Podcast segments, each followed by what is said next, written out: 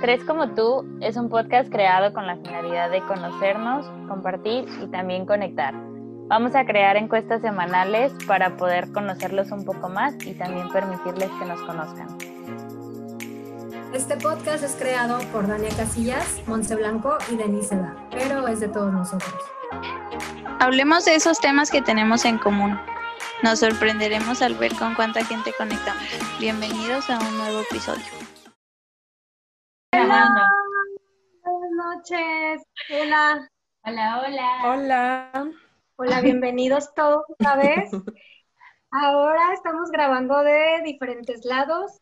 Este, Monse, pues ya saben, Canadá, yo México, Guadalajara, y nuestra invitada de hoy se llama Ariana, es mi amiga, mi, de mis mejores amigas acuarianas, como yo.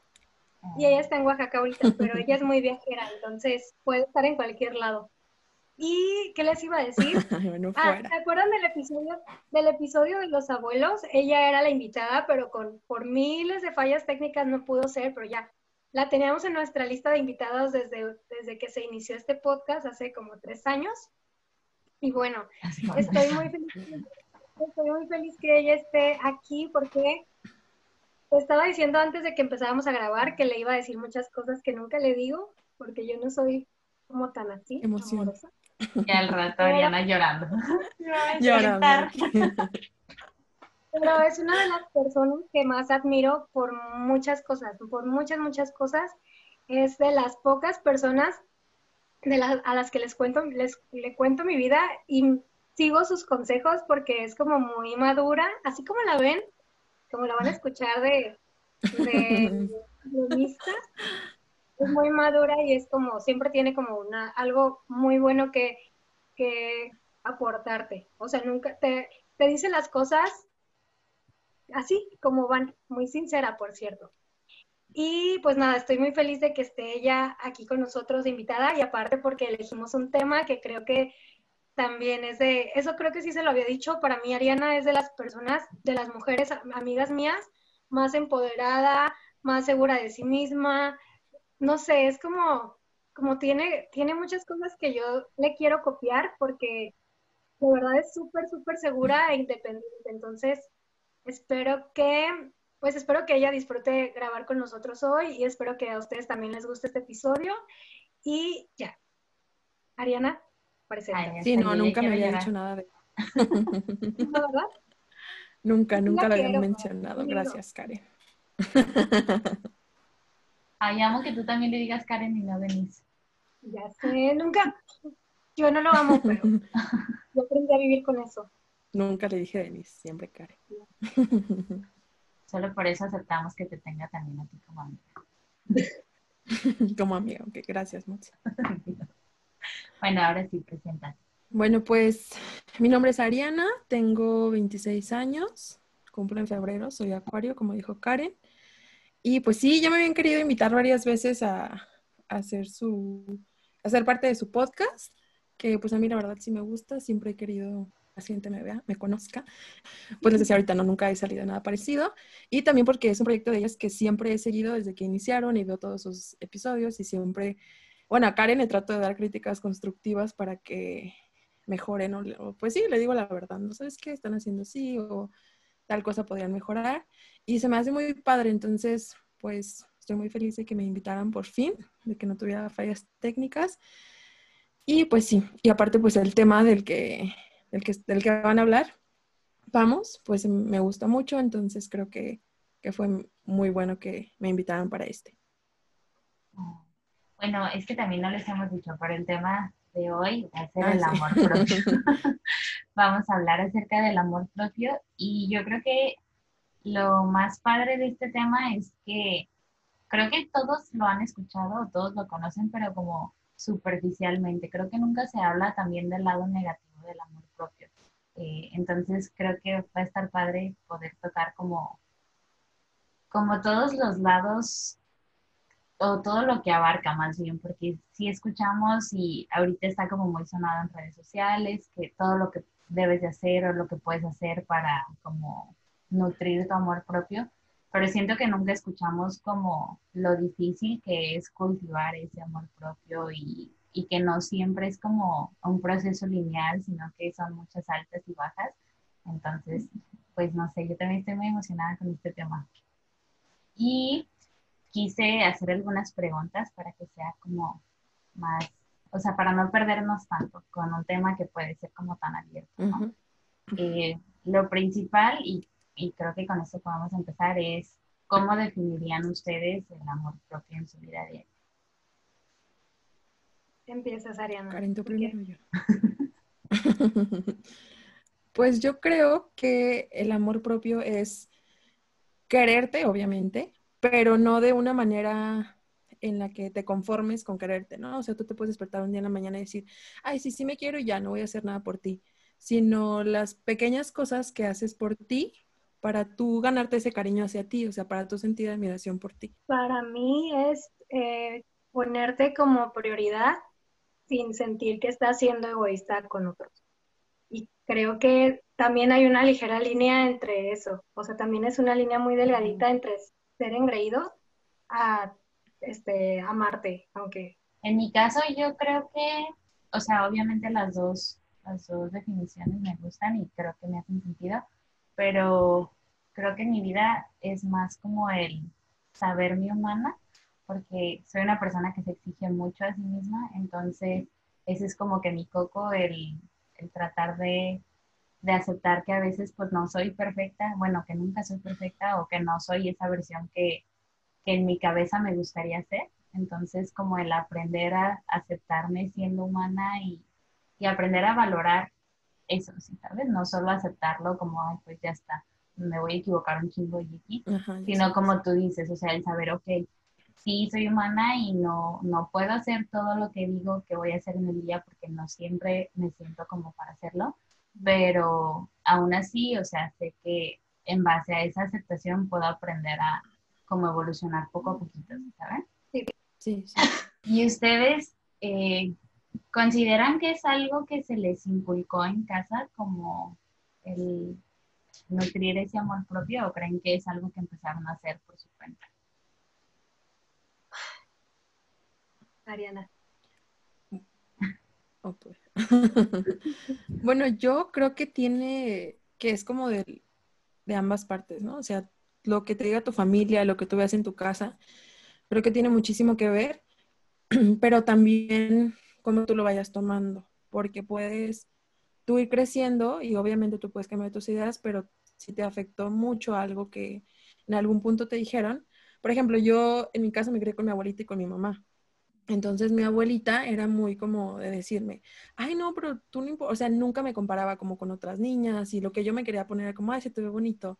Y no, a ti te queda bien. Entonces eso creo que me ayudó mucho, pero por otra parte mi mamá sí era como más, no digo que lo hacía con, o sea, pensando en que ojalá, ojalá de grande sea súper insegura, ¿no? O sea, no, pero sí creo que varios comentarios o varias cosas así, este sí me fueron afectando.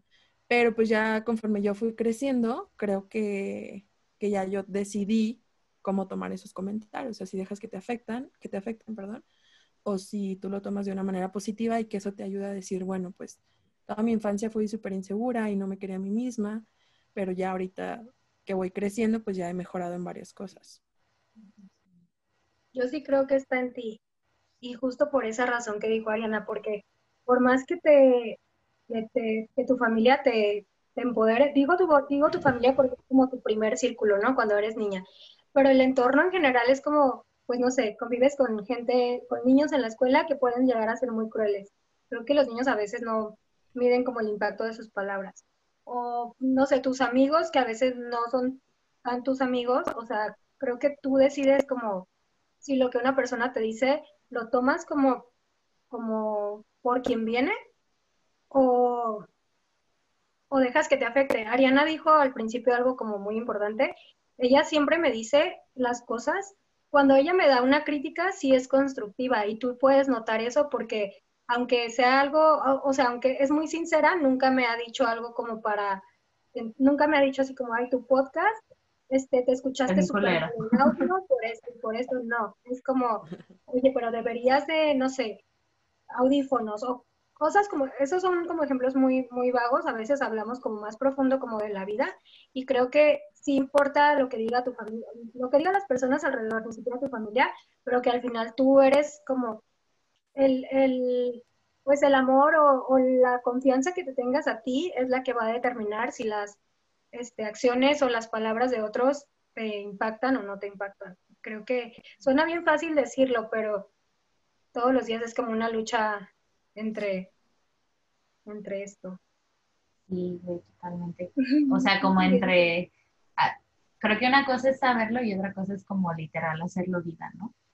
Este, En mi caso, yo siento que como que me sembraron la semilla en mi familia porque aunque mi familia a veces puede ser muy criticona, también toda la gente en mi familia es como muy empoderada, ¿sabes? Todos se tienen, o por lo menos se muestran como personas que tienen mucha confianza en sus capacidades, ¿sí? Entonces, yo desde chiquita crecí como con esta idea de que pues yo era chingona, pero eh, sí me di cuenta que debajo de esa como chingonería también había mucha inseguridad, que era lo mismo que yo cargaba. Entonces ya con el tiempo pude como identificar ciertos patrones que yo tenía, como el exigirme perfección todo el tiempo porque me daba miedo mostrarme como pues imperfecta. débil. y, y, o sea, como ese tipo de cosas, ya que logré identificarlos, sí creo que he sido yo totalmente, como el indagar más, el buscar alternativas extras, porque a veces, no sé, no no a toda la gente le funciona a lo mejor meditar a las 5 de la mañana, pero puedes encontrar algo que se adapte a ti y que, y que sí sea algo que puedes hacer, ¿no? Este, pero sí creo que definitivamente como que tiene que, que empezar en tu casa, ya sea o porque te lo están inculcando con el ejemplo o porque te están echando flores constantemente o por todo lo contrario porque tu familia o tu casa todo el tiempo te están tirando y tirando y tirando y te están haciendo sentir pequeñito hasta que llegue el punto en el que pues o truenas o empiezas a preocuparte por ti mismo. Bueno, lo que, lo que a mí se me hace muy importante de este tema es como lo que mencioné al principio, de que sí, ahorita el, el amor propio lo escuchamos en todos lados y de verdad que suena como algo muy sencillo, o sea, ay, pues sí. vete en el espejo y échate porras, ¿no? O, o, háblate bonito. Y sí, lo escuchas y dices, pues sí, tiene lógica. Pero la realidad es que cuando empiezas a practicarlo en tu día a día, yo siento que muchísimas cosas cambian y muchos de esos cambios también duelen mucho. Entonces siento que también sería padre como hablar de eso, como de ¿qué consideran ustedes que puede ser algo no, no negativo, porque al final sabemos que es por algo bueno, pero como esas cosas que no se hablan y que definitivamente sí cuestan trabajo cuando empiezas a, pues como dices tú, Karen, a ponerte como prioridad? Pues para mí es pues como, ah, perdón, el tema de la familia. Gracias. El tema de la familia creo que, ay, que no sé, proyectada, pero creo que a veces como, tal vez por cultura, en México como que la familia es un tema que está súper arraigado, ¿no? Así como la familia es primero, la familia es lo más importante, esto y esto. Y cuando, mm, bueno, no sé, ojalá todos tengan como una súper relación con su familia, pero creo que también cuando le pones tanto valor a, a algo, lo que sea, pareja, trabajo, familia, y de pronto ves como que ese eslabón o ese, eso tan importante que es para ti no, no, no está a lo mejor aceptándote o adulándote o valorándote como tú esperas, creo que el crear expectativas es algo de lo que no se habla, porque no, no y, y, o sea, puedo entenderlo, no es como que vayas con cualquier persona desconocida y digas, ay, no, estoy teniendo problemas con mi familia o así, pero en tus redes sociales estés posteando que, este, amate y respétate y valórate. O sea, creo que detrás de, mostrarte segura y de quererte y así, está como un, trabajo muy grande de, pues es que sí, o sea, como de... Pues es que sí se ha, como dice Monse, ¿no? Sí se ha llegado a confundir mucho como que el amor propio es, ay, qué bonita soy, cómo me quiero, ay, sí, yo pero creo que, que va más allá, ¿no? O sea, no nada más despertarte todos los días y decir, ay, qué bonito estoy sin arreglarte o no sé. Bueno, como dice Karen, respecto a la familia, creo que más que la familia es el poder que tú le das a las personas de cómo te puedan hacer sentir, ¿no? De si para ti tienes si familia es muy importante para ti, cualquier comentario que te haga tu familia a ti te va a afectar. Entonces, pues eso, eso son uno de los factores. Y también creo que algo que muchas decimos, pero es respecto a la pareja, ¿no? Que la mayoría estamos esperando, no sé, que todas es como, ay, vas a salir con, con tu novio, entonces te arreglas más lo normal. Y lo que estás haciendo, pues creando una expectativa de que obviamente va a ver y va a decir, oye, es súper bien, este, y eso te va a ayudar a ti. Cuando no debería ser así, o sea, se supone que las cosas que tú hagas deberían de ser por ti, y no solo en eso, sino en proyectos, en, en cualquier cosa que, que tú hagas, eh, puede ser desde una entrevista de trabajo. O sea, a mí me pasaba muy seguido que las entrevistas de trabajo nunca me han puesto nerviosa, pero creo que es parte de, porque yo me sentía capaz, yo, yo decía, pues este trabajo es algo que yo sé, yo lo puedo hacer, o sea, no me pone nerviosa esta entrevista. Pero eh, si tú ya vas a no sé, si en ese momento ya te dicen los de la entrevista, no sé, el trabajo, no, ¿sabes qué? Pues no pasaste, no, eso te puede llegar a afectar o tú puedes llegar a decir, bueno, tal vez no tenía pues lo que ellos estaban buscando, pero igual no quiere decir que, que para otra entrevista voy a poner nervioso.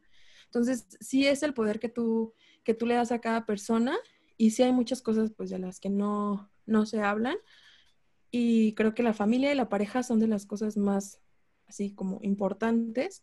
Yo, por ejemplo, mi mamá, este, desde que yo tenía, me acuerdo que como siete, ocho años, mi mamá todo el tiempo me decía, es que hazte así aquí, ¿no? Porque mi mamá quería que se me marcara la cintura. Que sí, sí lo hice, la verdad. O sea, mi mamá me hacía marcar la cintura. Pero ahorita me pongo a pensar cómo yo le diría a una niña de siete años, oye, tú debes de tener cintura, ¿no? Y mi mamá, pues está muy joven, tiene ahorita 43, 44 años, tiene un cuerpo muy bonito, la verdad para la edad que tiene, pero era por eso, o sea, ella desde chiquita se vio muy presionada a decir, este, oye, haz esto, haz esto. Me acuerdo que me decía, todo el tiempo que vayas en el camión o que estés parada, sume la panza, sume la panza. Entonces, esto es algo como muy fuerte porque tú tenías siete años y ni entendías para qué. O sea, yo me acuerdo que veía a mi mamá y era de que, ay, sí, no, pues sume la panza, pero yo no entendía el por qué lo tenía que hacer, que ahorita digo, qué padre, pues tuve cintura, pero en ese momento, pero también eso me pudo afectar. Entonces, sí, la familia yo creo que es lo más fuerte. Apenas hace cinco años pasó algo similar, que, que ahí fue cuando, como dices, como dijo Monsi al inicio, ¿no? Que puedes eh, tenerte muchísimo amor propio, pero al final de cuentas es algo que no puedes decir, ah, ya, me quiero a mí misma ya, ¿no? O sea, que te van a seguir pasando cosas que están fuera de tu alcance y que te van a afectar. Yo tenía una relación como de dos años terminé con él y como a los, no sé, 20 y algo días, tenía otra pareja. Entonces yo llegué a contarle a mi mamá normal de que, ay, mamá, no manches, pues fulanito ya tiene otra novia, ¿no? Y el primer comentario de mi mamá fue, ¿y es más flaca que tú? Entonces ahí fue como, ¿por qué me estás diciendo eso cuando eso ni siquiera era algo que... Relevante. Ajá, o sea, que a mí me afectara o que yo lo había pensado. Y entonces todos esos comentarios obviamente sí van pues afectándote, pero es eso, pues el poder que tú le vas dando a la gente. Si yo ahorita siguiera creyéndome todo lo que me dice mi mamá, pues no, o sea, mi mamá es de que no, pues no uses shorts, o no uses vestidos, o no uses esto. Pero pues ya, digo, no la juzgo porque pues por algo ella piensa así. Pero, pero eso sí, en mis parejas pues obviamente es algo que no, no permito y que no espero de ellos. O sea, no estoy esperando que alguien me esté diciendo, ay, sí, tú puedes ser la mejor, qué bonita. O sea, eso es algo que, que no, que no pasa. Ay, Que se me hace como triste, o sea, sí es bueno el, yo tampoco trato de juzgar como cuando he recibido comentarios así, porque generalmente cuando alguien te hace un comentario de cómo te ves o de, o sea, de tu cuerpo o de cómo hablas o algo, vaya, superficial, siento que es porque a ellos mismos se dicen cosas peores, entonces siempre trato como de no hacerle como mucho caso a eso. Pero ahorita que dijiste lo de suma la panza, me acordé que como desde los seis años hasta como los 14 yo creo, yo tenía panza así de diafrano, o sea, de que piernas y brazos flacos, pero la panza así de gusano, ¿sí sabes? Este, y de verdad que ahorita veo las fotos y me da, me da mucha ternura, pues, pero yo me acuerdo que mi abuelita me decía de que suma la panza, se te va a quedar salida, y suma la panza, y suma la panza. Y digo, nunca me lo, nunca me lo tomé como, ay, no, tengo que sumirla, ¿sí sabes? Pero me acuerdo que yo me enojaba porque decía así de, güey, yo estoy cómoda, déjame en paz, ¿sí sabes? Y, y la neta, o sea, ahorita sí digo, mira, qué linda, o sea, ella quería que no me quedara la panza de, de gusano, ¿sí sabes? y se le agradece, pero obviamente cuando yo estaba chiquita era algo que a mí no me importaba, o sea, ni, ni por aquí me pasaba. Y creo que también, o sea, lo que yo puedo ver como de no negativo, pero que puede costar mucho trabajo, es que precisamente cuando tú empiezas a notar todas esas cosas, eh, pues obviamente empiezas a marcar ciertos límites, ya sea alejándote de las personas o diciendo, ¿sabes qué? Tu comentario me hace sentir incómoda, no lo digas, o, o, simplemente, o, o, sea, como que ya empiezas a marcar esas, esas líneas que antes no marcabas y obviamente a la gente no le parece. A la gente que está a tu alrededor ya no le parece el ver que ya no te pueden mangonear, que ya no te pueden decir cualquier cosa, que ya si tienen un mal día no pueden llegar a gritarte de la nada. O sea, y creo que a veces se nos olvida hablar de eso, de que sí, o sea, tú te vas a sentir bien contigo misma porque te estás defendiendo, pero eso no quiere decir que no te va a doler que personas que quieres se enojen contigo o que te dejen de hablar, o que empiecen a decir que, ay, que qué ridícula, o se empiecen a burlar de ti, porque pasa, y pasa mucho. Este, y siento que ahí es donde mucha gente tiramos la toalla. O sea, cuando ya una persona a la que queremos nos empieza a hacer dudar de, cómo estamos actuando por defendernos o por darnos nuestro lugar. Ah, yo, por ejemplo, batallo mucho en...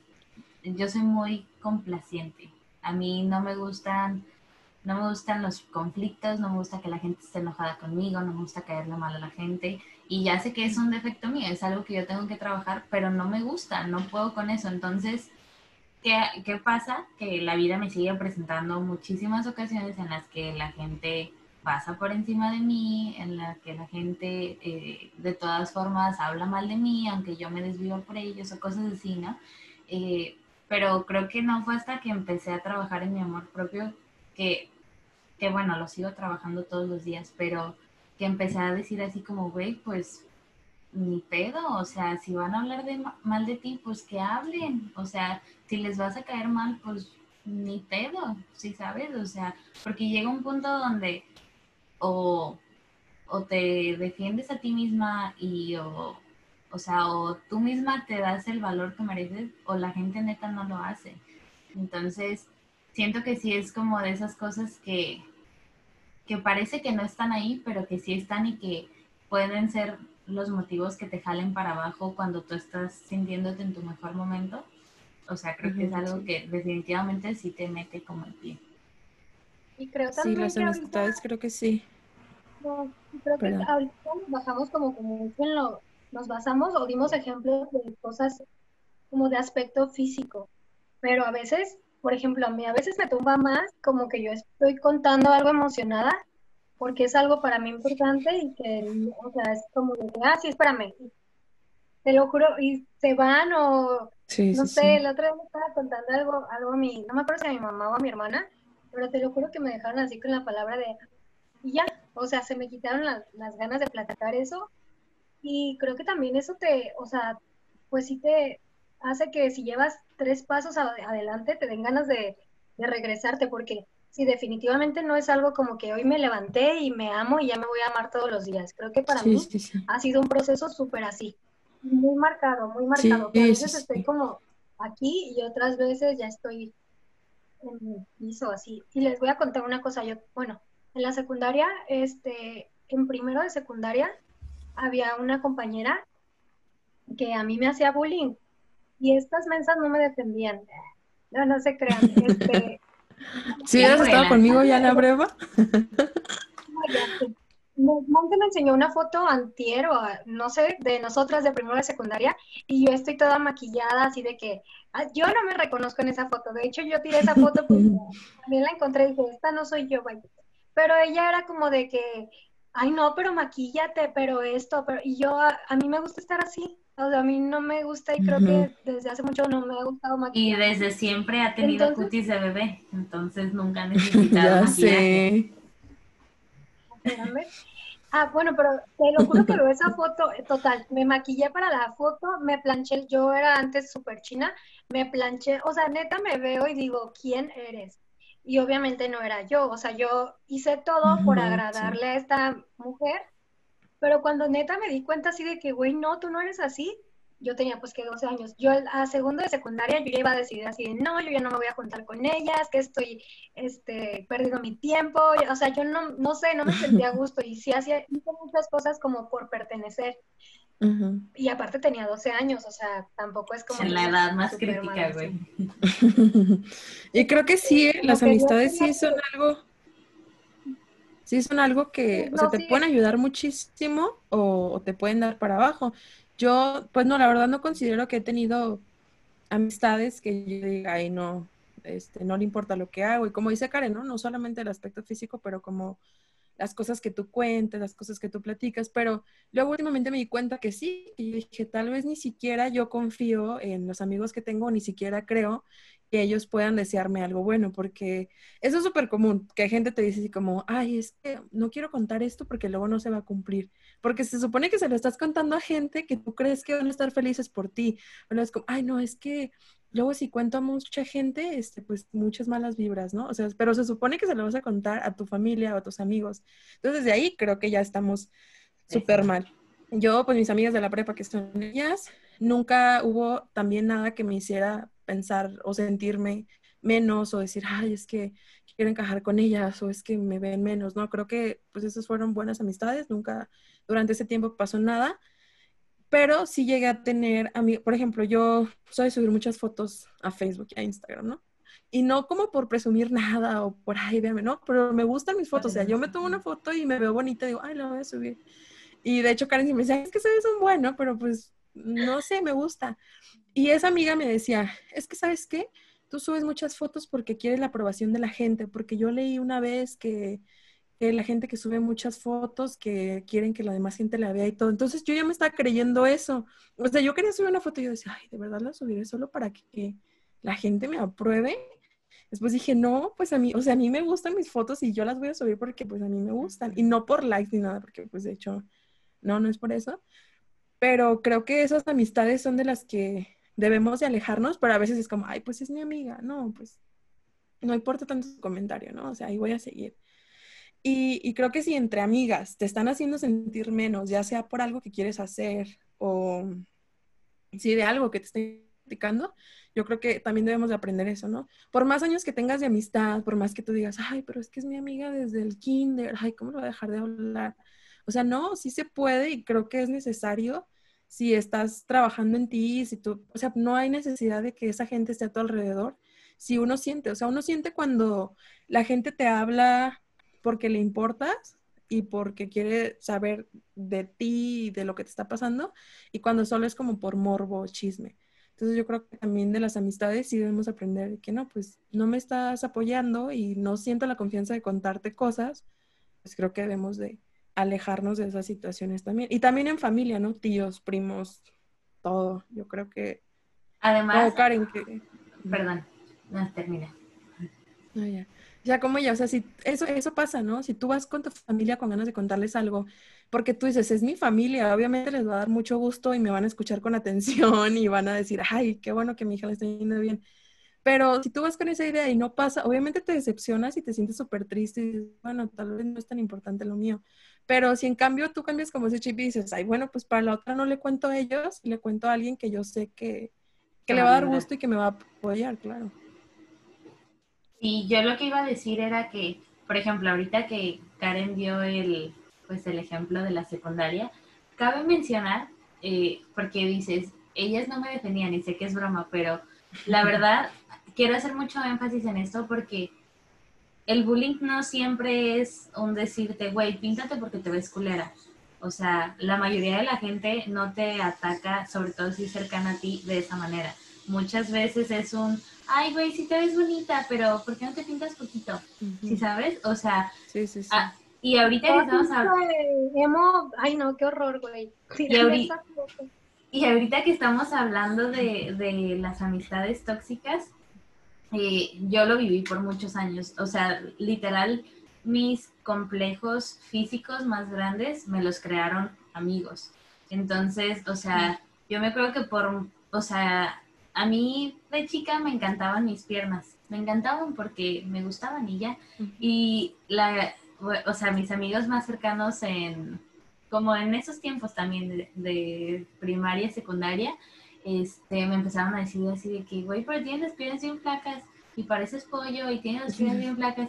Y efectivamente las tengo bien flacas, pero pues a mí no, no me molestaba, ¿sí sabes? Hasta que empecé a escucharlo, fue como, güey, sí es cierto, las tengo bien flacas y pues sí parezco pollo. Y o sea, yo solita me empecé como a, a me- pues sí, a vender esta idea de que no me veía bien o yo no, no podía hacer muchas cosas porque tenía las piernas flacas. Y me costó muchísimo tiempo como el sacarme esa idea de la cabeza hasta, yo creo que hasta que empecé a bailar, que yo veía que las bailarinas tenían piernas largas y delgadas y me empezó a gustar mucho eso, ya fue como de que, ah, pues como que empecé a sentir el gusto por mis piernas, ¿no? Pero son, son como este tipo de comentarios que también, o sea, yo lo notaba en lo mismo, de que yo sabía que no podía platicar algo bueno de mí porque ya sabes, la, la típica de que quieren que te vaya bien siempre y cuando no te vaya mejor que a ellos. Y yo me acuerdo que Sí, sí, sí. yo trataba de hacerme chiquita o de no compartir mucho o, o- o incluso de contar cosas que me, que me emocionaban como si fueran X y como si me valieran solo por, por miedo a que yo me viera emocionada y me dijeran algo, ¿sí sabes? Entonces, sí es súper triste porque, como tú dices, es la gente que se supone que te quiere. ¿Cómo vas a, a esperar que no les dé gusto o que no les importe o que ellos sean los que te critiquen, ¿no? Pero yo creo que también a veces olvidamos que muchas de estas relaciones, o sea, si es tu familia, pues ya te chingaste, pues ya te tocó, ¿sí sabes? Pero si son amigos, generalmente son amistades que tuviste en un momento de tu vida en el que tú no te querías mucho. Sí. Y cuando te empiezas a querer, empiezas a notar esas diferencias y tienes de dos, o lo sigues lidiando y como que nada más haces caso omiso a lo que te digan, o literal cortas de raíz. Yo la verdad sí preferí cortar de raíz porque me di cuenta que yo no podía ignorar esos comentarios. O sea, yo no podía, eh, no sé, es como si yo con Karen y Sí, tal Dania- vez por tu personalidad también. Ajá, es como si yo con Karen y Dani, que las considero de, o sea, mis mejores amigas, yo llegara y les, les contara algo sabiendo que no me van a apoyar o que no les va a dar gusto. Y yo de todas formas seguir diciendo que son mis amigas. O sea, yo no puedo con eso porque no me hace sentido, ¿no? Sí, sí, sí. Entonces, digo, sí es, sí es duro porque siento que por un momento te sientes bien sola. Cuando empiezas a ponerte como prioridad, se vuelve como solitario por un tiempo hasta que encuentras gente que, que se valora de la misma manera, ¿no? Sí, creo que al final terminas como con ese círculo, ¿no? Por ejemplo, yo en este momento de mi vida siento que referente a amistades, ya no tengo tantas como antes, pero siento que las que tengo ahorita son personas que de verdad, eh, pues sí, que valoro y que yo sé que cualquier cosa que les cuente o al- algo que yo tenga idea, oye, ¿sabes? Quiero hacer esto, voy a hacer esto, que son gente que te apoya y, y en todos, en todos los aspectos, ¿no? No va a criticar o que no te va a decir, oye, no, pues es que no hagas esto, es que no te pongas esto, sino que al contrario. Pero también puede llegar a haber como cierta falsedad, ¿no? Yo, por ejemplo, no soy una persona de decirle a todo el mundo, mm, ay, qué bonita estás, no, no, tú estás súper bonita, no te preocupes, ay, todo te queda súper bien. O sea, no, porque tampoco es el punto, porque es como crear ilusión a los demás y hasta es falso, o sea, hasta puede ser falso.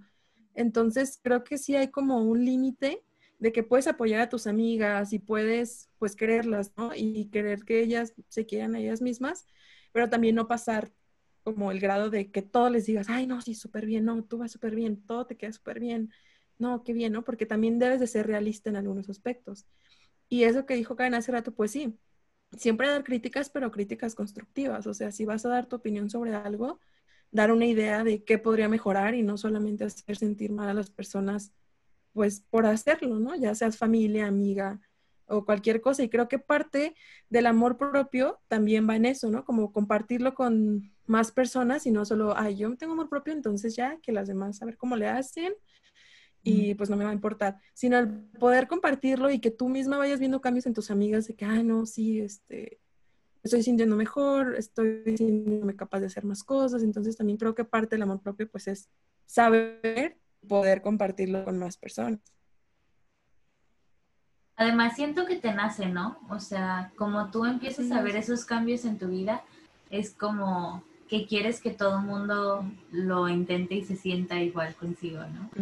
O sea, yo en el momento que empecé a soltar como ciertas, pues ciertos prejuicios que tenía sobre mí misma y, empecé como a, bueno, no sé, por poner un ejemplo, eh, yo precisamente porque tenía panza de, de gusanos, al, al sentarme se, o sea, pues se me, como que se me doblaba la panza, ¿sí sabes? Entonces yo tengo la línea del abdomen de la mitad súper marcada, súper, súper marcada, siempre la he tenido así. Y yo me acuerdo que antes me traumaba muchísimo, porque yo decía que yo solo quiero un abdomen plano, aunque esté bombachito, pero que esté plano, ¿sí sabes? Y ahora me encanta porque cuando empiezo a hacer ejercicio parece que estoy marcada. Entonces ya, ya aprendí como a quererla y, y aprendí como a darle el el gusto, ¿sí sabes? Entonces, yo creo que también a veces, enfocándonos como en temas físicos, a veces eh, mucha gente es así de que, ay, no, pero si te amas a ti misma, eh, pues porque haces ejercicio, o porque te operas, o porque, o sea, que no te amas. Y no, o sea, yo creo que el amarte como, o sea, como físicamente o amar tu cuerpo es como el, ok, si yo sé que a lo mejor estoy chaparra y no lo voy a poder cambiar, pues me amo chaparra, pues ni modo, o sea, pues estoy chaparra y, no lo voy a cambiar nunca, o sea, me pongo tacones cuando pueda y ya, ¿no? Pero si en cambio, eh, no sé, mi problema es que me corté el cabello y no me gusta, pero es algo que puedo cambiar, o me espero que me crezca el cabello, o me compro extensiones, o hago algo que me vaya a hacer sentir mejor en lo que llego a esa meta, ¿me explico? Dani. Ay, me quedé en el cabello, perdón, hermosas. Era mi amor propio porque ya no aguantaba estas puntas. Bienvenida, Dania. Bienvenida a tu podcast. hermosa. Gracias, hermosas. Bienvenidos una vez más. Ya se cortó el cabello. Pues, ¿saben qué me pasaba antes? Yo antes me limitaba mucho de llorar, porque yo decía, es que ¿cómo me van a llorar? ¿Cómo, perdón, cómo me van a ver llorar? ¿cómo? me van a llorar los ojos? No, no, no. No, era como, ¿cómo me van a ver llorar si yo soy la fuerte, si yo soy la, la ruda, la esto? Ay, ahora me vale, tengo ganas de llorar, no sé, lloro ahí enfrente de quien me vea porque de verdad es como, pues todos lloramos, ¿no? O sea, como perderle el miedo a, a decir, hoy no es un buen día, y pero también, y eso me funcionó a mí, es como de, no hagas de un día malo una vida mala, o no hagas de una hora que te hicieron enojar o que te enojaste, porque al final tú pues tú eres la que elige cómo tomar las cosas, ¿no? Que te hicieron enojar o que te hicieron un comentario de un minuto, no hagas que ese minuto de esa persona que tenía la intención de hacerte sentir mal arruine todos los otros minutos que le quedan a tu vida. Este, porque pues sí, o sea, eh, hay luchas grandes dentro de, de este como sube y baja de amor propio, pero también hay como luchitas pequeñas que puedes evaluarlas. Y se los estoy diciendo yo, que soy bien o sea, no puedo engañarlas a ellas tres, yo soy bien como contestona, bien orgullosa, bien aferrada, pero aquí tengo a mis guías espirituales que me ayudan a, pues a no tomarme las cosas, pues sí son personales, pero más bien a, no aferrar, no, ¿cómo se dice? Como no aferrarme. Pues como no hacerlas más grandes, ¿no?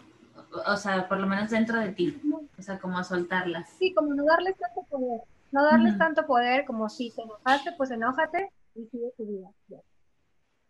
Y aparte, darte esa oportunidad de que no porque ya digas, ay, no, sí, yo me quiero muchísimo, yo puedo con todo y puedo hacer todo, no quiere decir que no te va a pasar nada y que ante los demás tú vas, por ejemplo, yo soy mucho de hacer comentarios de, ay, no, pero yo sí puedo, no, pero yo soy mejor, no, pero yo soy, no sé, ah, siempre hago comentarios así. Y, y sí me considero como alguien muy independiente y siento que eso siempre, toda la gente me lo dice, entonces tú te lo vas creyendo y es como, oye, sí es cierto, sí soy así. Pero hace como tres meses tuve una situación pues muy difícil y entonces yo no se lo dije a nadie. Y no se lo decía a nadie porque era como manchar mi... yo puedo contar. Sí, o sea, que no manches, toda la gente piensa esto de mí y si yo cuento esto, ¿qué van a decir? ¿Tú qué me decías? ¿Tú qué hacías? ¿Te pasó a ti? Entonces, pues no, no lo conté a nadie, pues también por orgullo, como de, no, pues, ¿cómo yo voy a quedar mal? ¿Cómo van a decir que yo no pude? Y eso me llevó como a otras cosas Pero Entonces ahorita lo entiendo, ¿no? Que por más que tú te quieras mostrar ante las personas, primero debe ser real. Entonces, si en esa situación no era real, yo no debí de haber dicho como, no, yo soy así así, entonces no me va a pasar nada. Sino que mostrarlo porque pues es normal, o sea, tú te puedes decir todos los días cosas súper bonitas sobre ti, sobre lo que haces, pero si en algo te va mal, pues no lo vas a ocultar porque al final de cuentas, pues nos pasa a todos, ¿no? Y son cosas reales. Algo bien importante de ese tipo de como autosabotajes es que tú misma te pones la vara hasta acá, una vara que es imposible de alcanzar, eh, y después tú misma te estás haciendo añicos la cabeza en por qué no puedes alcanzarla, ¿no? Y a mí, por ejemplo, el otro día lo platicábamos, creo que también en el podcast, o no sé si solo lo platiqué con ellas, pero yo soy una persona que necesito constantemente el reconocimiento de otras personas, especialmente de mi familia o de mis amigos porque es algo que a mí me ayuda mucho y me hace sentir mucho mejor. Entonces, yo ya sé que lo necesito y ahorita lo hago conscientemente, pero antes, cuando estaba chica, o sea, que no me dieran ese reconocimiento y yo sin saber que lo, o sea, que lo necesitaba y al mismo tiempo presentarme como alguien que no necesitaba ayuda nunca, que podía con todo, pues imagínate cómo estaba hecha toda pedazos por dentro. Y, y creo que sí es como bueno comprender que sí puedes ser muy fuerte y puedes estar como consciente de todas tus capacidades, de, de, que sí eres independiente, de que te animas a hacer las cosas, todo, ¿no? Pero al mismo tiempo recordar que no siempre te vas a sentir así y no todos los días vas a andar al 100 y no todos los días vas a querer dar la mejor cara que tienes eh, y que eso pues no es motivo para que tú misma te pues como que te castigues, o sea, porque siento que sí pasa. Yo, yo tenía esta idea bien tatuada en, la, en el cerebro de que siempre da la mejor versión de ti y la mejor versión de ti. Y no mames, pues a veces no me alcanza ni para la mediocre, ¿sí sabes? O sea, mucho menos para la mejor. Entonces me ha costado un chingo de trabajo el borrarme esa idea de que, a ver, güey, pues sé quién puede ser hoy. Si hoy puede ser neta, una excelente persona, qué chido.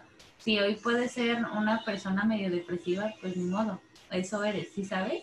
O sea, y siento que sí es parte de tenerte, pues como decía al principio, el aceptarte humana, sabiendo que no siempre vas a estar al 100. Ay, me siento como en una clase, muchachos, me da la emoción.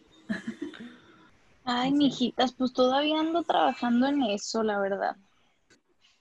Andamos acá en un curso intensivo. No, no se crean.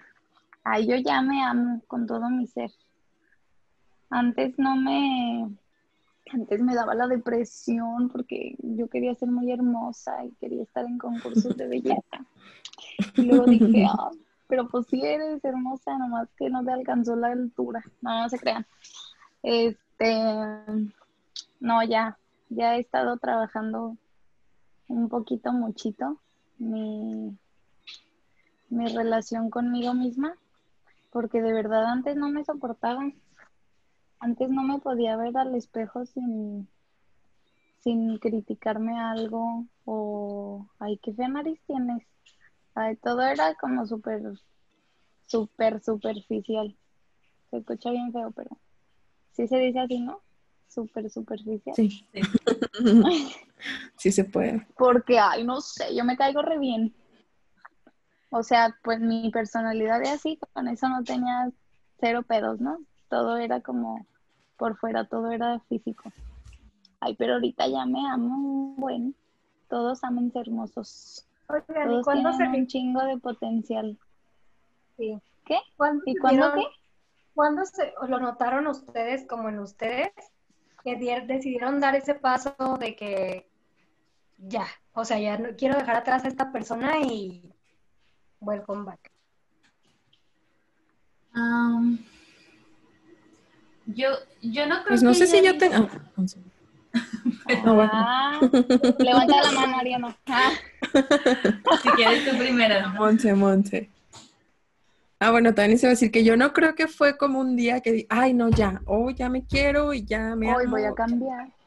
Ajá, creo que sí, sí fue poco a poco, desde cosas muy insignificantes, pero lo que yo sí siento es que la parte como la seguridad de mí misma y de creerme capaz de muchas cosas sí era desde muy chiquita. O sea, yo me acuerdo que tal vez son cosas muy simples, pero por ejemplo, yo decía, ay, yo quiero participar en esta cosa, en alguna cosa de la escuela.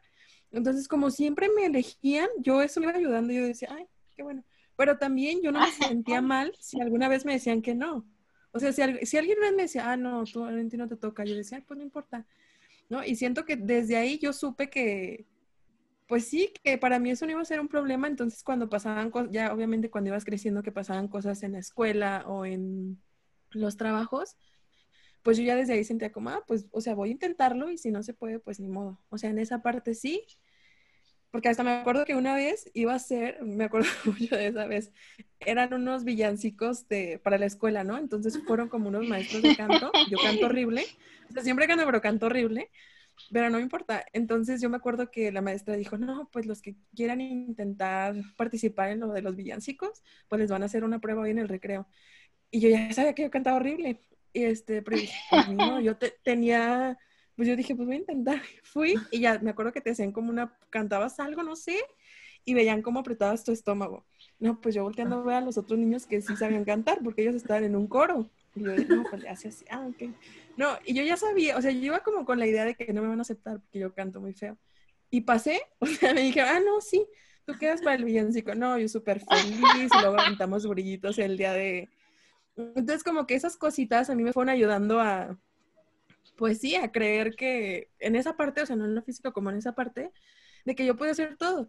Y a eso, pues, el apoyo de mi abuelita, ¿no? Que mi abuelita siempre era como, ay, no, sí, hija, no, a ti te van a decir que sí, no, tú sí puedes. Y Ay, era como de, de mi familia las, las más chiquitas, entonces mm, todo el tiempo yo era como, sí, la verdad sí me gustaba mucho ser el centro de atención y como que, ay, véanme, no ¿A me importa, no? yo quiero hacer esto. Y desde ahí me sirvió, pero en la parte ya como de, sí, como superficial, creo que sí me tomó más tiempo, creo que fue como después de la prepa, porque yo hasta ahí decía como, ay, no, no voy a usar esto, ¿cómo me voy a ver así, no? Y, y esa parte sí me costó un poquito más de trabajo, pero ahorita ya la verdad, siento que eso sí lo tengo ya muy dominado y creo que parte importante fue que yo me di cuenta que lo que tú criticabas era algo que no te gustaba.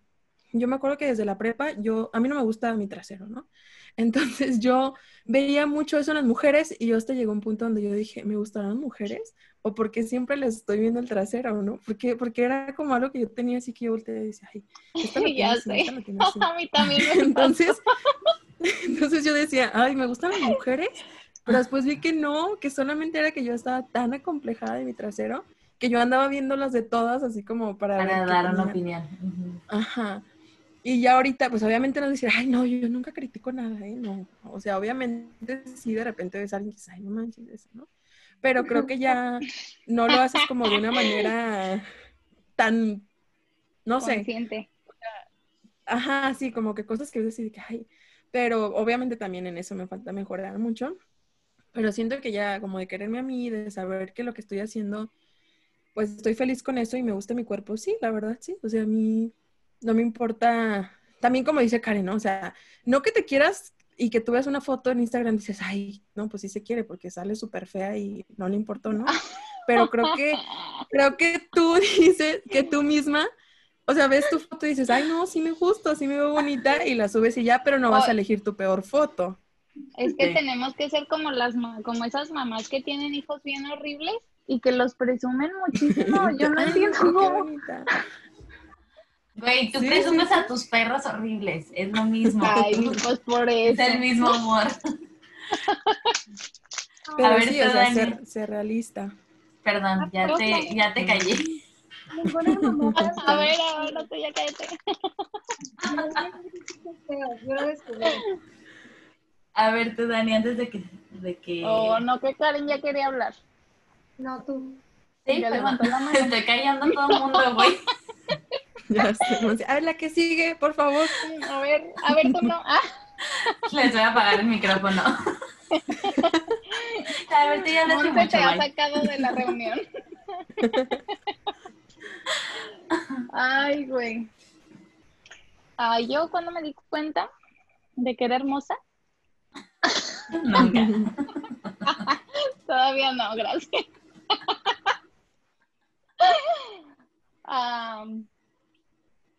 No sé. Ay, es que es bien, bueno, todos tenemos como nuestro sube y baja, ¿no? De que un día te sientes todopoderoso y aparte nosotras más como mujeres yo siento, pues, por aquello del hormonal y todo.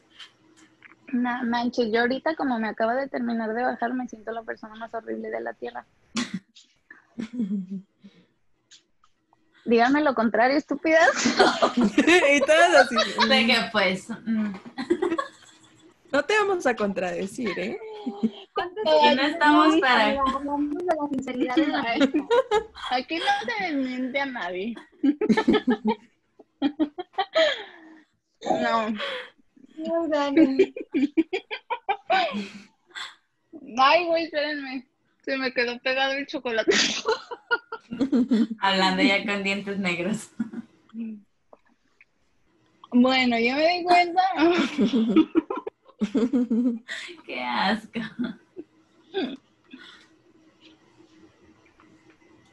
Espérenme. Ay, guácala. Se escucha. Dani, pausa tu micrófono. Sí, escuché ese trago de saliva, qué asco. Era chocolate con saliva. Qué Guácala, a asco. ver. Ándale, ya se te va a olvidar qué vas a decir. Pues es que ni iba a decir nada hermosas. Pero. No, yo creo que ya lo sentimos cuando. Desde que estoy aquí.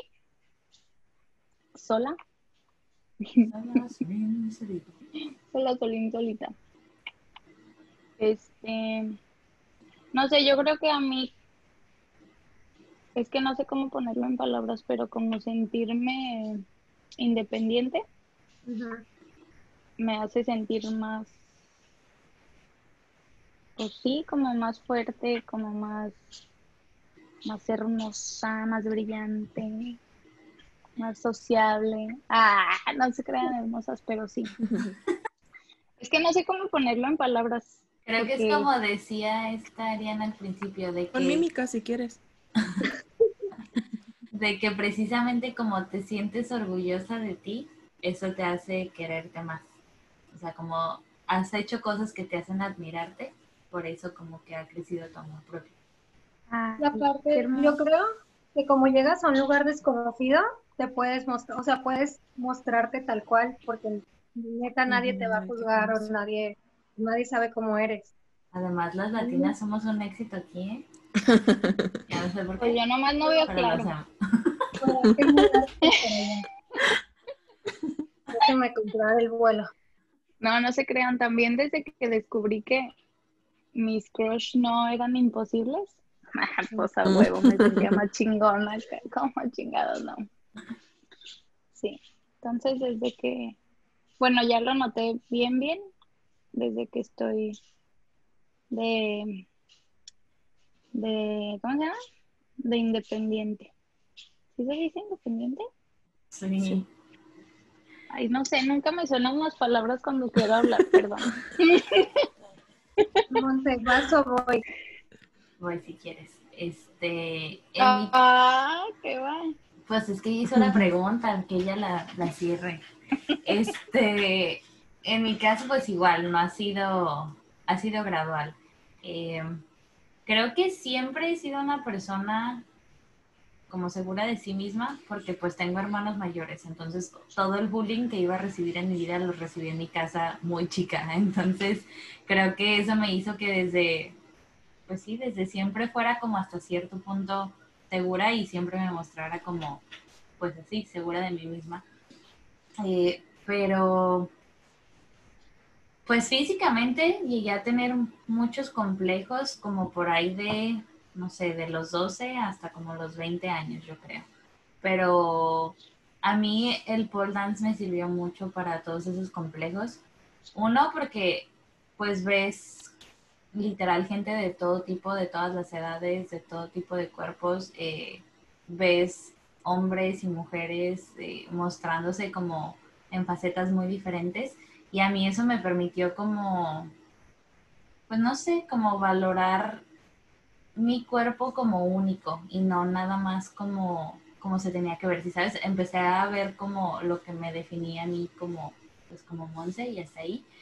Además de que obviamente empecé a notar pues todo lo que yo podía avanzar con pura constancia y trabajo y ver, la verdad el pole dance es muy adictivo, no me dejarás mentir, porque empiezas a ver ciertos avances y neta... Ah, ¿tú también haces?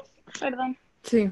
Sí, este, entonces te, te, enamoras mucho de la versión como de en quién te estás convirtiendo, te vuelves mucho más segura, te, te da, o sea, desde el simple hecho de que tienes que estar haciendo la clase con poca ropa y ya todas, todas tus compañeras te han visto y así, o sea, como que, no sé, te da cierta seguridad. Pero aún así, yo en ese entonces sí, me, sí creo que estaba algo traumada con mi cuerpo.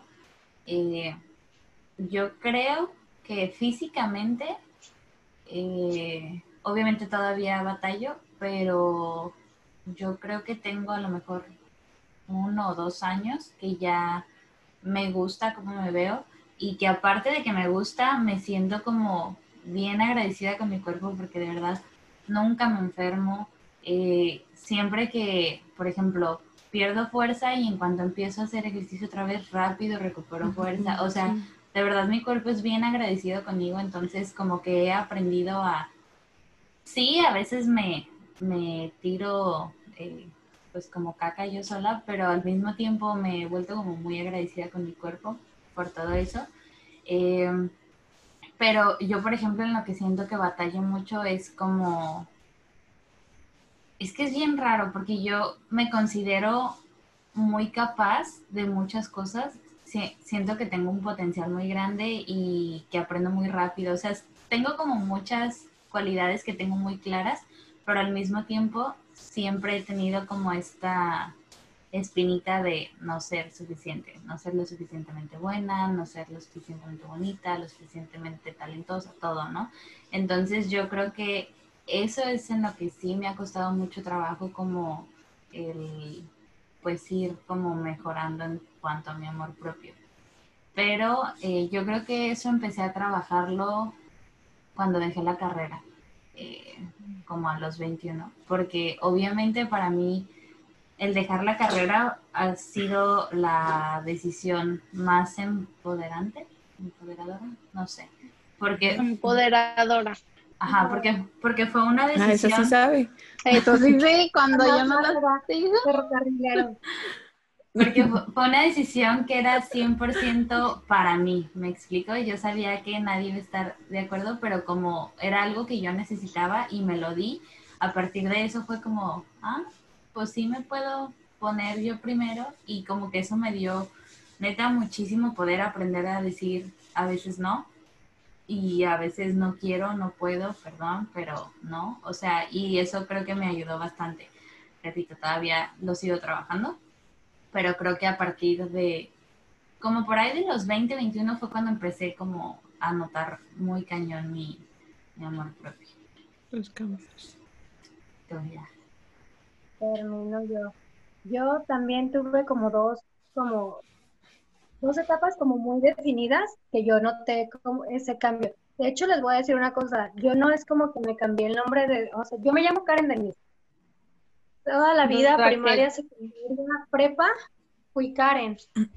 Pero cuando yo entré a la universidad, yo siento que dejé como una parte, como esa a esa persona que era como súper este, dejada, como fácil de manipular, eh, como muy tratando de complacer a todos. Y por eso cuando yo entré a la universidad, yo quise que ya fuera, o sea, que me dijeran ahora Denise, no Karen, porque para mí era como, fue mi forma como de decir, ya, o sea, se, esta persona se quedó atrás. Eh, o sea, no es nomás porque me inventé y ya me gustó Denise de la nada. Pues esa es la razón. Y yo me di cuenta, eh, después del segundo intercambio, yo empecé a romper relaciones. Relaciones este, como amorosas, relaciones de amistad, relaciones de trabajo, relación, o sea, como de muchos tipos. Y fue porque como que te, me di cuenta que no estaba ahí a gusto, como que no me aportaba nada, que estaba regresando a, a ser esa persona como con ganas de complacer a todos y así. Y yo creo que el amor propio también es, aquí dimos, hemos dado muchos ejemplos de lo físico, pero siento que es como tener el balance de todo, ¿no? Como del trabajo, la familia, la pareja, este, lo, tú. Y cuando pasó lo de mi depresión, Seda Mate nació en medio de mi depresión. O sea, yo a nadie le dije que estaba deprimida, solo mi psicólogo y yo, y a mi papá, pero como que ni entendió. Este, entonces yo viví mi depresión muy sola. Así de lo que me dijo, ¿y qué, qué, puedo hacer? Y yo, bye, nada. Este, y la, la, viví muy sola y cuando por fin como que pude salir de ahí, yo me dije a mí misma así de que no te quiero volver a ver ahí, porque no, o sea, no puedes estar ahí, no puedes mm, permitirte otra vez sentir esto. O sea, sí entiendo que fue algo hormonal y todo, pero de verdad que yo creo que yo sí necesité eso para sentirme merecedora de todo, de emprender, que era algo que yo siempre había querido hacer, de ponerme a mí por encima, voy a decirlo y a lo mejor se va a escuchar mal, pero ponerme por encima de, pues, de mi pareja, de mi familia, porque también es muy difícil, este, la maternidad es muy difícil y no porque tengas un hijo, sino por todas las expectativas que la gente pone sobre ti. Es súper difícil. Este, y cuando me o sea, sí me gané muchos, pues, problemas a raíz de eso, pero creo que ha sido cuando más fiel a mí misma he sido y les estoy hablando que fue, Irina tiene un año, siete meses y tuve cinco meses de depresión postparto, o sea, prácticamente fue hace un año, dos meses, que es más o menos lo que tiene como que decidí emprender, que terminé también otra relación ahí como que nada más, o sea, como que no cerraba ese ciclo y pues ya, bye. Eh, también ha pasado tanto tiempo. Ya sé. Fue también cuando decidí, yo soy súper floja, pero decidí como hacer ejercicio y, y sí entiendo cuando dicen que haces ejercicio por las razones correctas. Porque para mí el ejercicio, yo me levanto a las cinco y media, pero porque tengo que trabajar, a la, entro a trabajar a las nueve y es a la única hora que Irina está dormida. Pero son de cinco y media a siete y media, ocho, es, son las dos horas que yo me dedico a mí y es, se los juro que es como, no lo hago como por, ay, adelgazar o así, pues menos ahorita, ¿no? O sea, no quiero adelgazar, pero lo hago porque es como de mi tiempo, es, son mis dos horas. En esas dos horas puedo estar como escuchando la música que yo quiero sin que nadie, sin que Irina esté llorando, sin que alguien me esté diciendo, Irina está llorando, pues claro que yo ya sé que Irina está llorando, y la escucho, ¿no? Pero es como mi tiempo y aunque sí a veces no tengo ganas de, ay, también eso, cuando no quiero despertarme, pues no me despierto porque van a ser mis dos horas dormida de más, ¿no? Y también, bueno, no sé, creo ese, que fue eso, o sea, como no, no volver a sentirme así como de, eh, que si me iba a sentir vulnerable fuera por algo mío, no por, por alguna gente externo, que puede ser familia, puede ser amigos, puede ser pareja, puede ser hasta compañeros de trabajo, porque también me pasó y creo que sí, fue en ese momento. Oigan, a ver, yo tengo una duda. Eh, ¿Ustedes han sentido como... Bueno, a ver, déjenme la organizo en mi cerebro primero.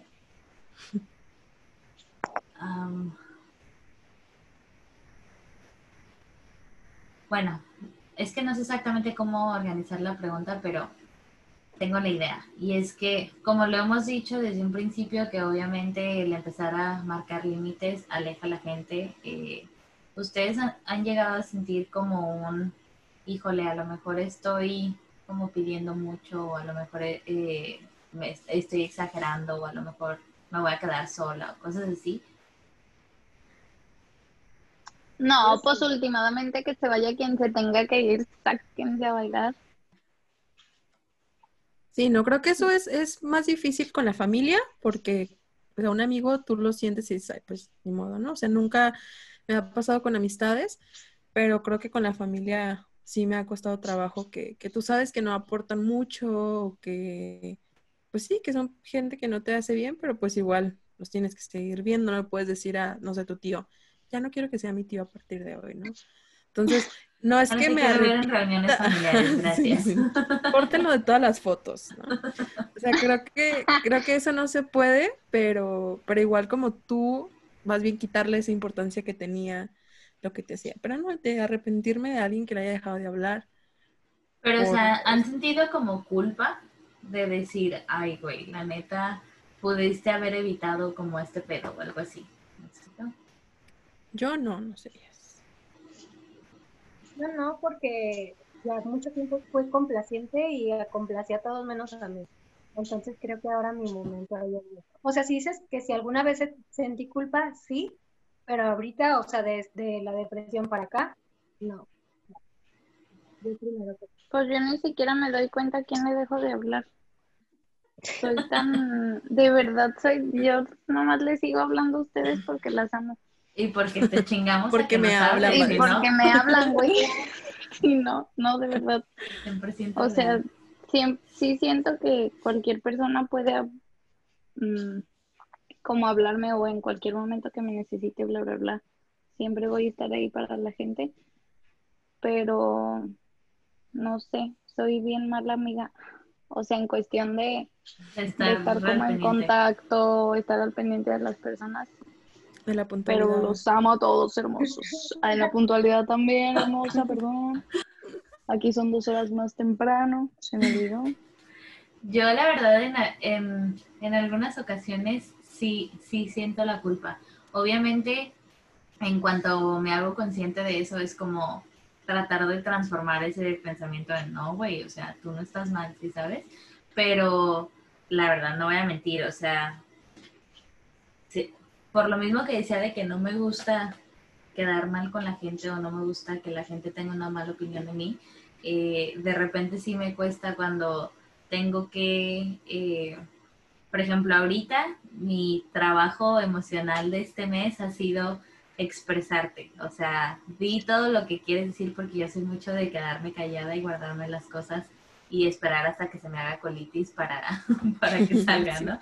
Entonces, el trabajo de este mes ha sido de que, güey, aunque te sientas histérica, aunque te sientas loca, aunque te sientas ridícula, lo vas a decir y ni pedo, lo vas a decir. Pobrecita de mi novio, güey, porque lo traigo en chinga. Pero. Ahora me siento molesta, triste, feliz, ¿no? y la verdad me ha costado un buen de trabajo. O sea, hay muchas cosas que sí me he quedado callada, pero sí he tratado en su mayoría de decirlo. Pero han habido ocasiones en que en cuanto las digo, empiezo así de que, ay, güey, ¿para qué? O sea, ¿para qué lo decías? O estás exagerando, o mejor no hubieras dicho nada, o así. Como yo misma tratando de, de hacerme chiquita otra vez. Minimizar, ajá. Ajá. Y obviamente ya cuando me cae el 20 es así, güey, ¿no? O sea, qué bueno que lo dijiste, pues lo piensas porque te lo vas a tener que callar, ¿no? Pero sí quería hablar de eso porque siento que que a mucha gente le debe de pasar. Espero no ser la única. Quiero saber que alguien más sufre con eso. Eh, porque precisamente por la, la presión que otras personas pueden poner sobre ti, sobre todo cuando eres vulnerable a manipulaciones o a chantajes o así, creo que es bien sencillo. O sea, si estás trabajando tu amor propio porque, no sé, estás en una relación tormentosa y quieres salirte de ahí, pero tu pareja es súper chantajista, siento que aplicar tu amor propio y poner esos límites y tratar como de ahora sí ponerte como prioridad puede ser súper difícil, ¿no? Que viste como ejemplos de pareja, pero a ver, ese mismo ejemplo, si sabes qué, no me estás aportando nada y es tu hermano o es tu tío o bueno, tío creo que todavía es más X, ¿no? Pero ponle, es tu hermano. Y a lo mejor yo creo que ahí sí entra la culpa porque es como el de, es que es mi hermano, o sea, ¿cómo le voy a dejar de hablar o cómo... O tu mamá o tu papá. Sí. Ah, también aparte súmale que... Pues no aparte es tú lo piensas. como, perdón, no es como dejarles de hablar tal cual, pero pues simplemente, obviamente viven en la misma casa, bueno, si viven en la misma casa o así, pues güey, no le hablas, nada más mantienes tu distancia y no hay necesidad de ser como grosero Pero es que aparte, personas, no pues es- simplemente no te metas en mis cosas y ya. O sea, no es tan fácil eh, explicarle eso a sus papás, ¿no? Porque, por ejemplo, ya me veo yo llegando con mi mamá y decirle, no, pues, ¿sabes qué? No me estás ayudando a mi amor propio, no me aportas, me va a decir como, pues yo te di la vida, ¿cómo que no te aporto? Como que, o sea, no, Sí. no son temas tan fáciles de tratar con ellos. Y para ellos va a sonar hasta ridículo, ¿no? O sea, como decía Karen, de que tengo depresión, ay, sí, ¿tú por qué vas a estar triste, no? Si diario comes, tienes dinero, o sea, son, Sí. son temas muy difíciles y que por más que tú intentes como, como alejarte o así, pues no vas a poder. Entonces creo que tienes que tratar de... Yo fui mucho tiempo, bueno, no mucho tiempo, fui como un año y medio a terapia por lo mismo, por un, bueno, problemas que tenía con mi mamá. Entonces yo siempre trataba de que es que mi mamá tiene que cambiar, es que mi mamá debe entender. Hasta que el psicólogo me dijo, ¿sabes qué? Es que tu mamá no va a cambiar, más bien va a ser cómo tomes las cosas tú y qué tanto te afecten. Y ahorita, obviamente hay cosas que me afectan, que me dice o que hace, pero pues yo sé que ella, o sea, suena como ilógico, pero así es. Entonces, yo puedo llegar y explicarle, mira, cuando tú me dices esto, a mí me pasa esto, y luego yo me voy llorando a mi casa y luego pasa esto, ¿sabes? Pero ella va a decir como, ay, qué ridícula, ¿no? Pues No entonces, lo ven. no es tan fácil tratarlo o decir, ay, mamá, pues ya no te voy a hablar porque no me estás aportando nada a mi vida, ¿no? Yo digo Y que más la gente debería de ser más empática. Ya con eso me despido. Se los dejo de tarea, amiguitos, nada más. Bueno, yo les quería preguntar como en su rutina diaria, ¿qué hacen ustedes donde se sienten como que se están apapachando?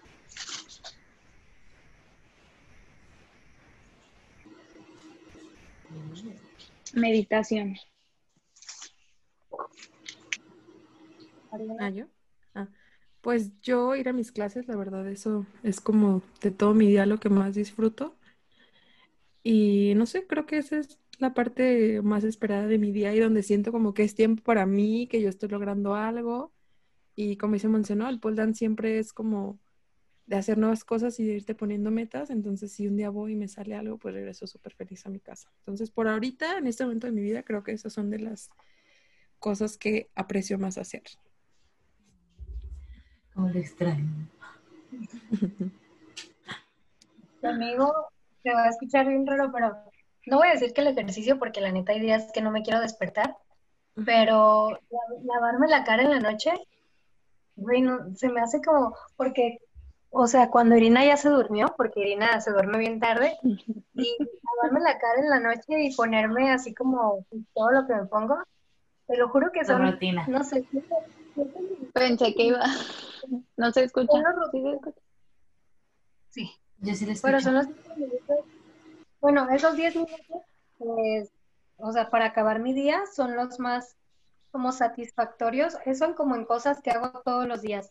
Pero ya como, como de logros personales o así, a mí cuando le dedico tiempo a proyectos, por ejemplo, el podcast, para mí es un acto de amor para mí. O sea, yo lo veo como a mí me relaja, me, o sea, así me escuchen cinco personas o me escuchen diez o me escuchen cinco mil, es algo que yo disfruto y es el, el proyecto que es, que es como para mí, porque Seda Mate y Delúa sí no dejan de ser como algo económico, ¿sí me entienden? O sea, los amo y los disfruto mucho, pero es un trabajo.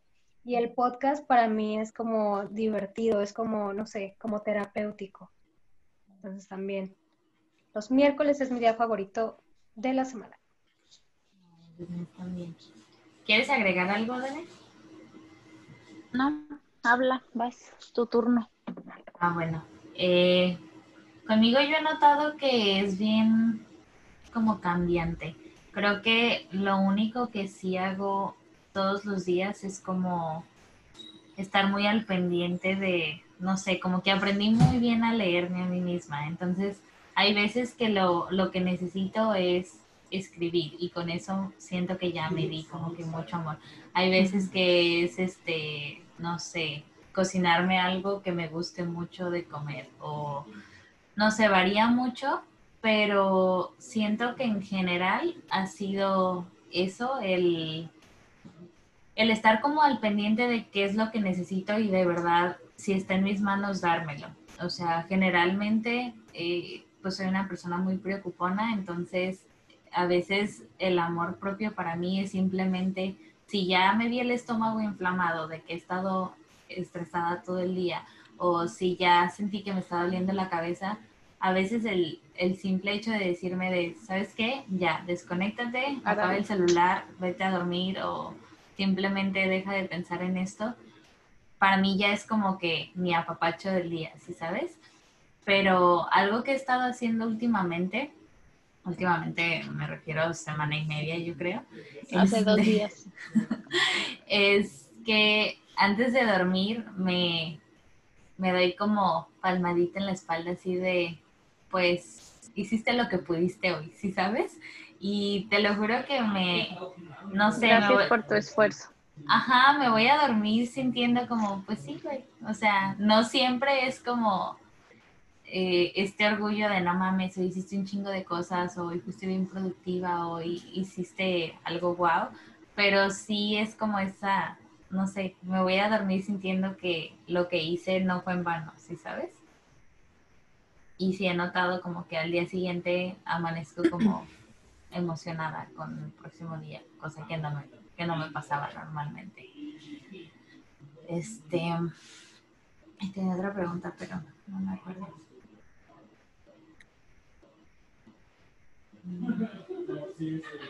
Ay, también es terapia ir de compras. Lo estaba recordando. Yo me siento muy amada cuando voy de compras. Una terapia muy cara, pero. Súper enamorada. Ay, qué bonito. Ay, qué emoción. Sí, también como A ver, la pregunta, ¿no? Como manicure, pedicure. Sí. Diario este podcast lo utilizo para. sí, ya vi, ¿eh? Para arreglarme las uñitas, porque, ay, mijitos, tan descuidados toda la semana, perdón. Ah, ay, güey, ¿por qué se me olvidó mi pregunta? Pues piensen si también ustedes tienen algo, algo más que preguntar o algo que quieran decir en lo que pues ya la Consejo que nadie les pidió. Sí. sí, porque siento que si ya estamos en ese punto de que no, o sea, como que ya no se nos ocurre nada, es porque ya dijimos todo lo que queríamos decir. Pues el este, consejo que nadie les pidió, mijitos. Empiezas invitada del día especial. Yo, especial. Pues yo creo que, o sea, para concluir, lo mejor que puedes hacer, o sea, más que amarte y que, o sea, para iniciar como amarte a ti misma, es admirarte y en todos los aspectos, ¿no? Admirar desde tu físico, desde tus logros o cualquier cosa. Entonces creo que la base del amor propio sí es siempre la admiración.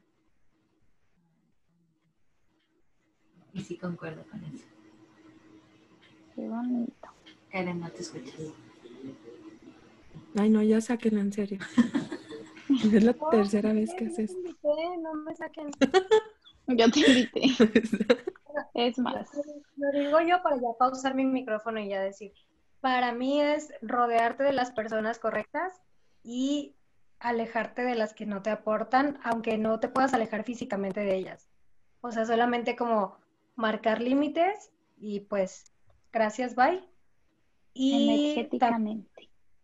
Energéticamente. Y también creo que celebrarte es muy importante porque nadie sabe, nadie mejor que tú sabe lo que te costó lograr, así sea lo más chiquito del mundo y que es como el ejercicio o es como, sí, es como el ejercicio, es algo de todos los días para ver resultados. No puedes, o sea, no hay fórmula mágica para decir, ay, ya, hoy decido amarme.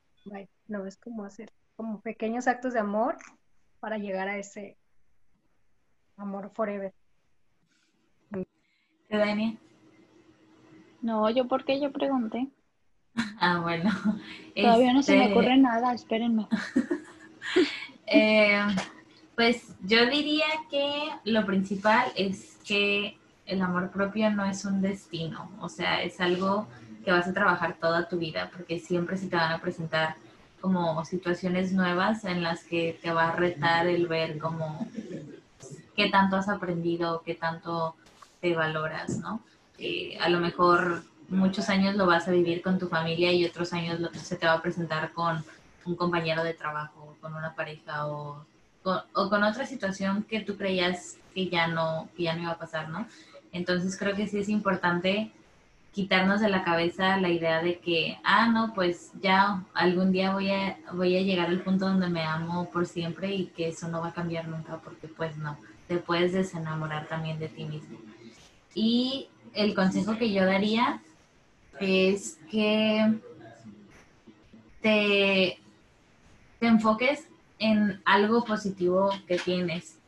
O sea, hay días en que a lo mejor físicamente no te vas a gustar, pero si no te gusta cómo te ves, pues puedes enfocarte en que a lo mejor eres graciosa o que a lo mejor eres muy perseverante o que a lo mejor tienes bonita letra o inteligente o independiente, no sé, pero a lo mejor no vas a poder pensar en muchas cosas, pero si te enfocas en una al día, te vas a dar cuenta con el tiempo de que tienes más de una sola cualidad. Y creo que eso te permite llegar a esa admiración, ¿sabes? El viendo así de que, ah, bueno, pues la neta, hoy no me gusta cómo me veo, hoy, no sé, he estado de malas todo el día y no siento que esté siendo buen pedo con la gente o así, pero, no sé, hice de comer y me quedó bien rico. Ah, pues enfócate en eso todo el pinche día y échate porras porque cocinaste rico, ¿sabes? Este, entonces sí, creo que mi consejo es así sea que estés teniendo un buen día o un mal día, enfócate en lo que tienes bueno, porque solo nos enfocamos en lo malo y eso ya te lo va a recordar todo el mundo. Entonces no te lo recuerdes también. Y, más que enfocarte en lo bueno, bueno, no sé, era también como mi consejo del día que nadie me pidió, pero yo me he dado cuenta que entre más me... No me... Ay, nunca sé cómo decirlo. me falta. Entre más me... No, más me fijo, no. Entre más le pongo atención a lo que hay a mi alrededor, ustedes pueden, conseguir esta crema de cacao. Perdón, parece que estaba anunciando la crema de cacao. Entre más le pongo atención como a lo que hay a mi alrededor y si me no sé cómo decirlo, como si me gusta lo que hay alrededor de mí o si, si me siento feliz con mi, pues no sé, con mi trabajo, con las personas con las que comparto mi día, con, no sé, dónde vivo a lo mejor o cositas así. Creo que es como, como me siento feliz, pues es como mi manera de darme amor propio porque le estoy dedicando mi tiempo o estoy concentrada en cosas que me hacen feliz. Porque sí me sí siento que yo soy muy feliz todo el día, todos los días. No sé. No sé, mijitos, pónganse a ver. o sea, no se enfoquen tanto en ustedes, en, ay, no tengo, no, no puedo, vale verga. Exactamente, pónganle atención a las cosas que tienen a su alrededor y van a ver cómo, o sea, si les hace feliz, si no les hace feliz, lo cambian y como por, no sé cómo explicarlo, pero como por conse, ¿cómo se dice? Consecuente, te vas a sentir feliz y en armonía contigo mismo. Y ya. me caga hablar contigo porque me haces dudar de todo lo que digo. ¿Verdad? Ya, cada palabra estoy diciendo. Oye, y ya, bueno, ya, ya había dicho que ya, pero ahorita que dijiste eso, eh, me gusta eso de que también a veces estás tan centrado en ti, en todo lo que te gusta y lo que no te gusta de ti, que pierdes de vista todo lo que hay afuera. Y siento que a veces cuando pones atención afuera, eso te permite ser como más agradecida contigo.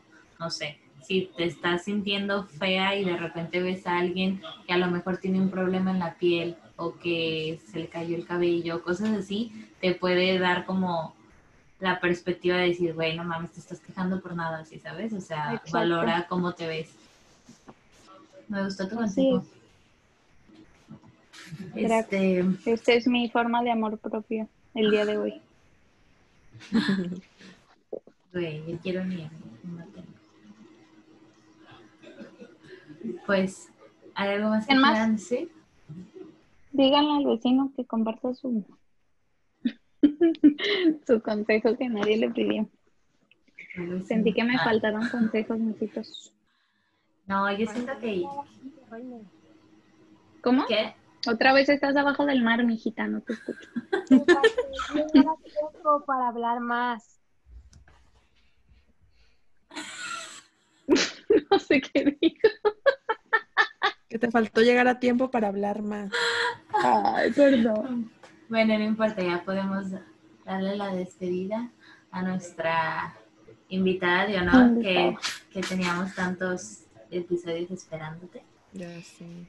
Fue un gustazo tenerte y ver tu bello rostro.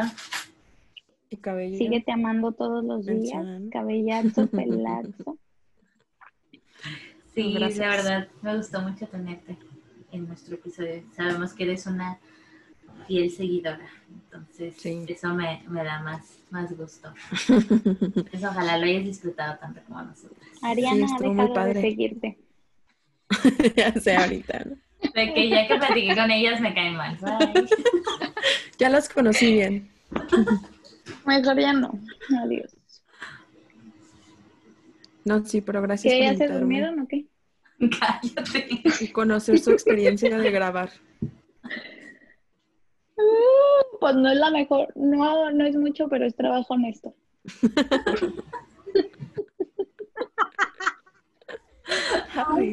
te odio, pero te amo.